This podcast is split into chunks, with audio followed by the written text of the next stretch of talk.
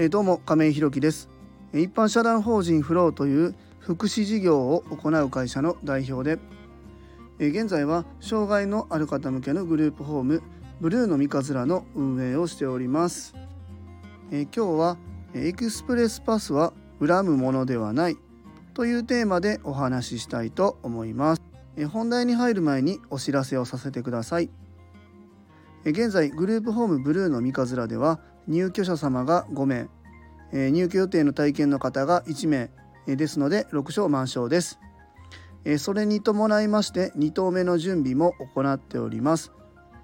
えブルーの三日面見学ご希望の方ございましたらえ概要欄のリンクをご覧いただきましてえ公式 LINE 等でご連絡いただきますようよろしくお願いいたします。えっ、ー、と11月の9日かな、えー、ぐらいに、えーと、工事の、まあ、1棟目のね工事リフォームをやっていただいた業者の方と一緒に2棟目の候補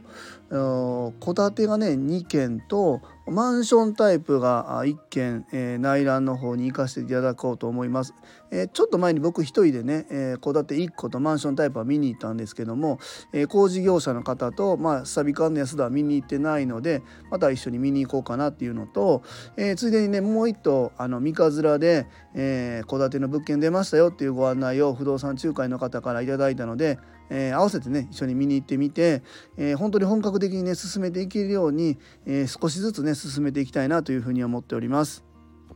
えあともう一つ皆様にお願いです。え現在ブルーの三日面ではボランティアさんを募集しております。そちらも公式 LINE などでご連絡くだされば幸いです。えっ、とこれもね11月の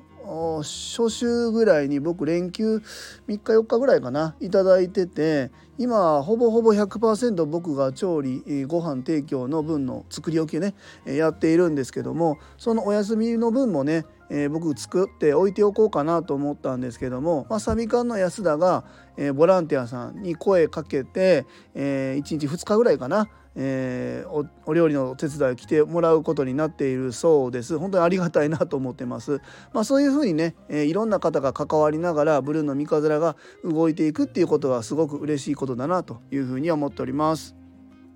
えー、それでは本題です、え今日はエクスプレスパスは恨むものではないというテーマでお話ししたいと思います。まあ、あのこのエクスプレスパスっていうのはこの間ね先週か。え、ー、とうちの次男とね僕と2人でユニバーサル・スタジオ・ジャパンに行ってきたんですけどもまあその時にエクスプレスパスっていうのが、あ、ったんでそのお話ししようかなというふうに思っててこのエクスプレスパスっていうのを知ってる方も多いと思うんですけどもちょっと改めてねここお話ししたいなと思っててあの入場券ワンデーパスとかまあ年パスもあるんですけどワンデーパスみたいので入場料を払って、えユニバーサル・スタジオ・ジャパンの中入るんですよね。でその中でのアトラクションみたいなものには基本的にはまあもうその入場チケットの中に料金が含まれててまあまあ別にね1回1,500円とかまあそれぐらいのゲームがあったりはするんですけども基本的には基本的にはですよ、えっと、そのワンデーチケット入場券を買えば全ての乗り物がま乗れるというような流れになっていてで、えー、エクスプレスパスっていうのはじゃあ何に使うのかっていうとまああのユニバーサル・スタジオ・ジャパンに行ったこと USJ に行ったことある方はたくさんいらっしゃると思うんで分かると思うんですけども、まあ、あの一つのアトラクションに、えー、並ぶのにですね、えー、1時間とか1時間半とかまあ曜日によっては2時間とか並ぶ場合がまああったりするわけですよ。でまあうちの次男はねまああの幸いまあ1時間とか1時間半並ぶことができるのでまあまあなんとか過ごすことはできるんですよね。まあ、あのちょっと横道をそれますけどもあの障害者手帳、まあ、あの療育手帳とかねああいうのをお持ちの方は、えー、スタッフさんに、えー、言うと、まあ、受付かな？入り口のところで言うとその何て言うんだろうな1時間とか1時間半待たないといけないのは変わらないんですけども、えっと、並ばなくてもいい。え別のところで1時間とか1時間半その待機時間待ってもらえたら、えー、同じように入れるっていうサービスがあるそうなのでもしねそういうのをご利用できる方はやってみてもいいかなというふうに思います。ちょっと横道それましたけど。まあまあ、えー、そういう1時間とか1時間半並ばないといけないっていうのがああいうねすごい、え、お客さんが多いところではありえると思うんですけどもそのエクスプレスパスっていうのは何かというとその1、えー、例えばエクスプレス4とか7とかあるんですよ例えば4だったら、えー、乗り物の中で限定して4つ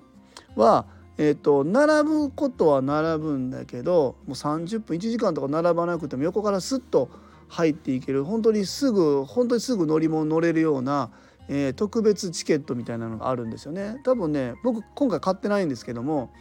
えっ、ー、と4つで多分ね1万円弱ぐらいだったと思います。うん、まあ簡単に言うと、えー、乗り物で並ぶ時間をお金で買うっていうようなものなんですよね。でまあこのチケットのことをね割とこう何て言うの金に物言わせて、えー、時間を金で買いやがってみたいなこと言ったり、まあ、そういうのをすごくね嫌がったりする人がいるんですよね。僕は今回買わなかったんやけどあまあえて買わずに、えー、うちの子供こうやって並べるんかなと思ってちょっと、まあ、様子見てこれ無理そうだったら後から買おうかなと思ったんですけどまあどあの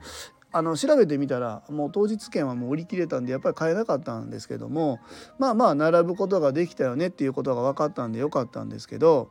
これね実はうんとまあ僕経営者だからそういうふうに考えてしまうのかも分かんないんですけども入場券以外にそうやってプレミアムチケット VIP チケットみたいなのを別に買ってくださる人がいるからこそワンデーチケットの料金が安くなったりえっ、ー、と何て言うんだろうな、えー、僕あの長男もね連れて行って行けてなかったんですけど今回まあそういう療育手帳障害者手帳を持っている人は障害者割引みたいなのがで、えー、ご本人と、えー、同行者が半額になったりすると思うんですけど、まあ、そういうサービスが気軽に受けれるようになってるんじゃないのかなっていうふうに思っていて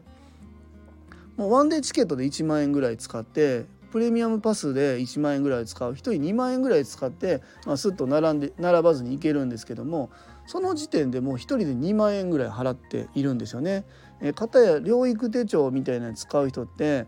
そうですね1万円のところが半額になるんで2人で1万円とかですよ。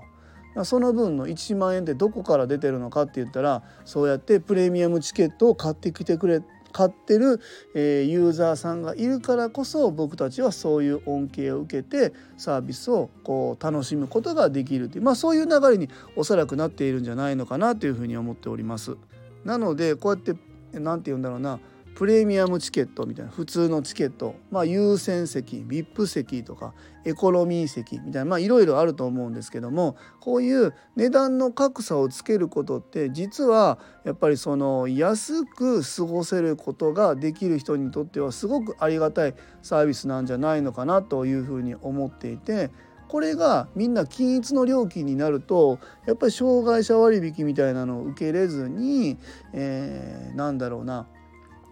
えー、なかなか行きたいけど行けないうちは、まあ、まだ子供が未成年っていうのもあってあのまあまあ親が出すっていう流れになりますけども以前にもちょっとこれお話したと思うんですけども、えー、障害のある方で成人以降の方で割と生活保護を受けていらっしゃる方っていうのはまあまあいらっしゃるんですよね。